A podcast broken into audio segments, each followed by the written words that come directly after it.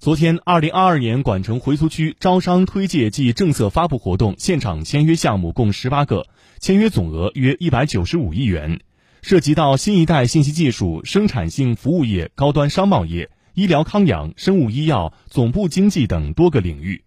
推介会上，管城回族区政府与华润集团、深圳比亚迪实业有限公司等重点企业签署战略合作协议。同时，现场发布了管城回苏区产业发展三十六条政策措施办法执行，在扶持各个行业、鼓励企业向行业顶层成长等方面制定破解措施。据了解，今年第一季度管城回苏区实际吸收外资四千五百万元，同比增长百分之五十六点一，外经营业额十九万美元，跨境电商交易额一点八亿元美元，同比增长百分之六十九。新开工项目签约总额一百零四点一五亿元，同比增长百分之五百五十七。